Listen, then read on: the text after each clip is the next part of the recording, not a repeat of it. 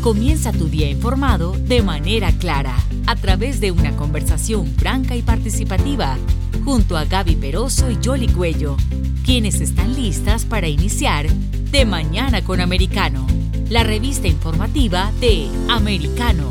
Comenzamos como siempre invitándolos a que nos sigan a través de nuestras redes sociales. Estamos en absolutamente todas. Americano Media y adicionalmente pueden acceder a nuestro sitio en internet americanomedia.com donde no solamente pueden disfrutar de nuestra programación en vivo, sino que adicionalmente pueden ver nuestras entrevistas más destacadas.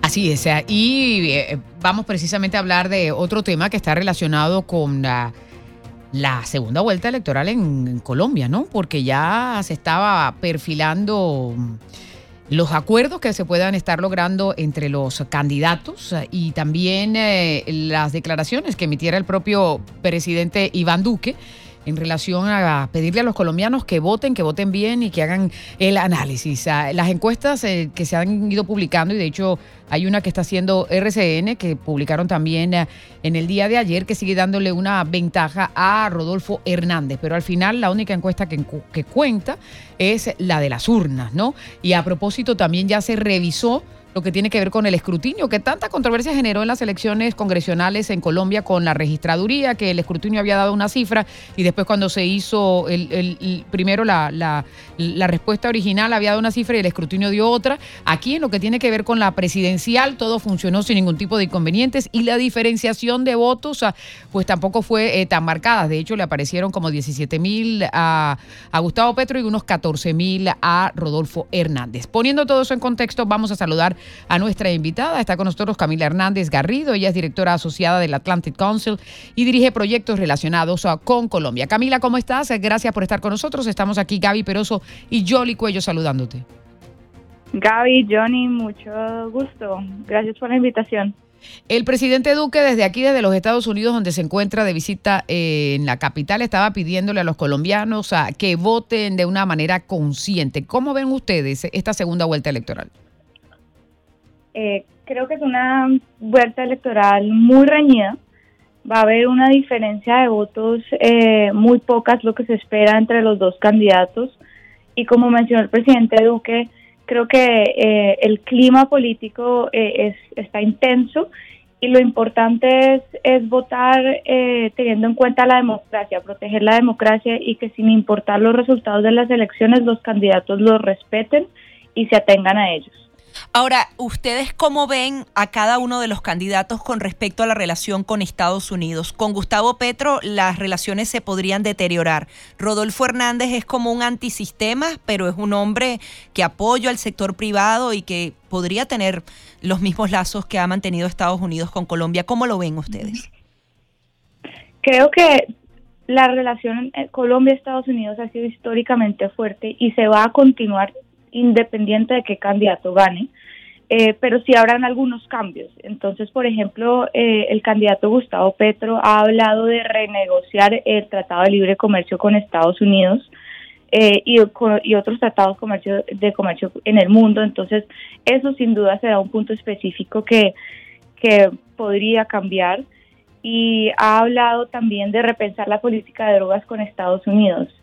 Eh, el candidato Rodolfo Hernández no ha sido tan eh, abierto y claro con, sus políticas de, de, temas exteriores, pero también ha insinuado una posible renegociación de tratados de libre comercio. Él es más, como mencionas tú, Gaby, pro empresa, pro sector privado, entonces esperaríamos que, que no se lleve a cabo una renegociación tan una renegociación en sí, porque eh, es un proceso complicado que lleva muchos años y afectaría eh, a demasiadas empresas eh, y las ganancias económicas del país. También ha, hablado de repensar la política de, de, drogas en el sentido de que quiere desmilitarizarla, pero sí ha dicho, ha sido muy enfático que cualquier cambio en la política se hará de la mano con Estados Unidos. Ahora, Camila, eh, ustedes allí en el Atlantic Council dirigen proyectos sobre Colombia. ¿Qué proyectos son esos? Por ejemplo, eh, anteayer lanzamos eh, un libro sobre el futuro de la relación bilateral. El libro incluye ensayos de autores tanto colombianos como estadounidenses, uno de ellos es Bill Clinton, por ejemplo, también hay uno de Howard Buffett, el general eh, David Petraeus, que fue el eh, exdirector de la CIA, y la idea es pensar sobre qué podría ser el futuro de la relación bilateral. Lo lanzamos en la biblioteca del Congreso, tuvimos la presencia de la vicepresidenta de Colombia, iba a estar el, presidente Duque, pero desafortunadamente no pudo llegar por todos los temas eh, electorales en Colombia. Eh, y, bueno, es, en el Santi Campo estamos siempre pensando cómo fortalecer la relación bilateral, trayendo a actores distintos en ambos países, generando puentes eh, para eh, crear país tanto aquí y, y, en Colombia. Teniendo en cuenta la diversidad de personajes que mencionabas ahí, ¿ellos coinciden en lo que es la política Colombia o hay alguna divergencia entre ellos de cómo están las cosas?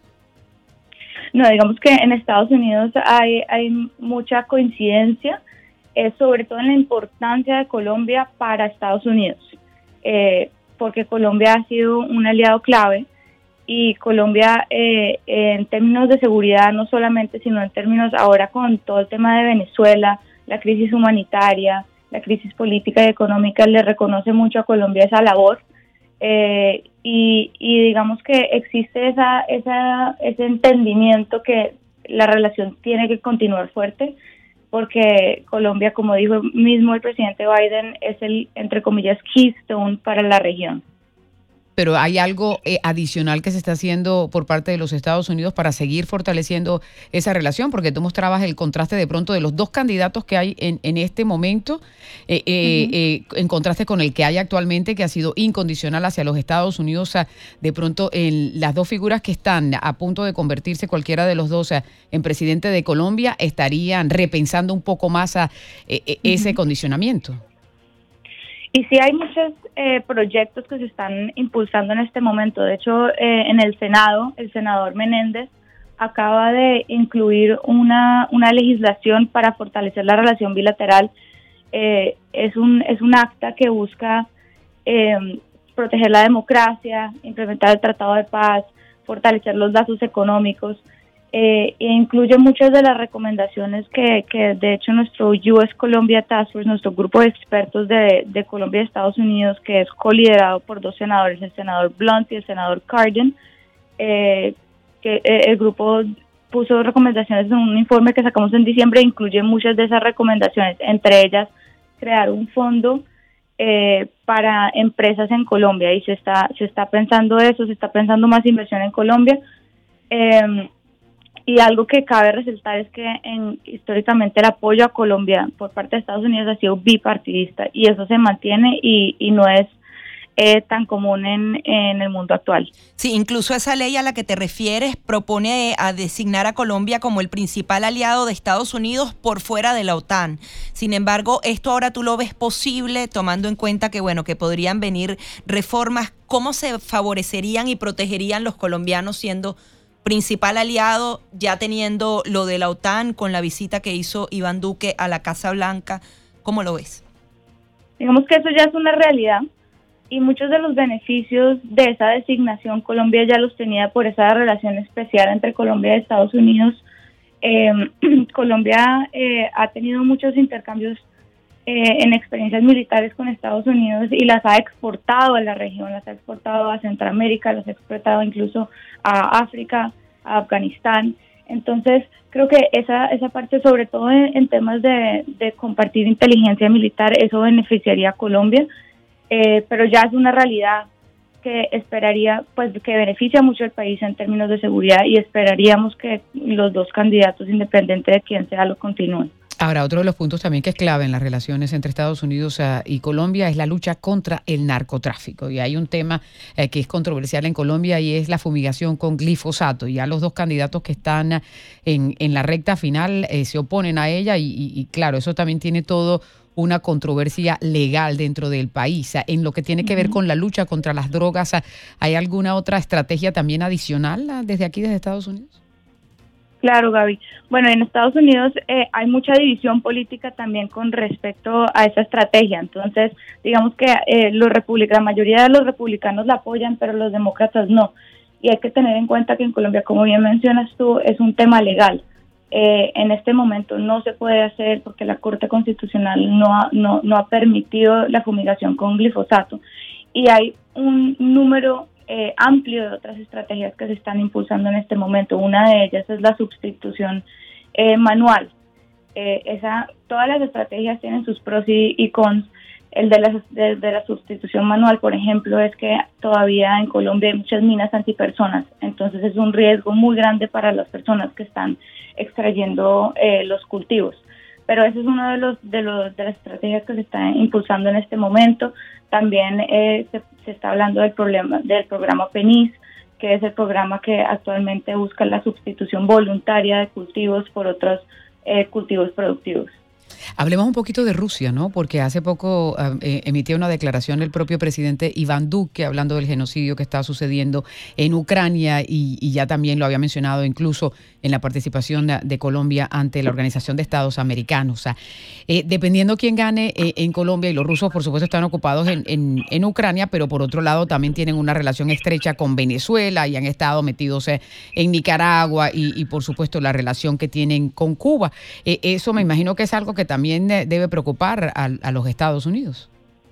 Claro que sí, y bueno, de hecho estamos hablando con la vicepresidenta anteayer sobre el tema de la vicepresidenta de Colombia y ella eh, nos dijo que fueron, no, no dudaron un segundo en ser el primer país en, Latinoamérica en salir a, con un mensaje contundente a decir esto no está bien, eh, eh, Colombia rechaza lo que está sucediendo en Rusia y por qué, porque Colombia eh, reconoce, la, eh, ellos, era muy importante para el gobierno colombiano salir a, defender la democracia. Eh, entonces, por eso fue el primer país en pronunciarse con un mensaje fuerte.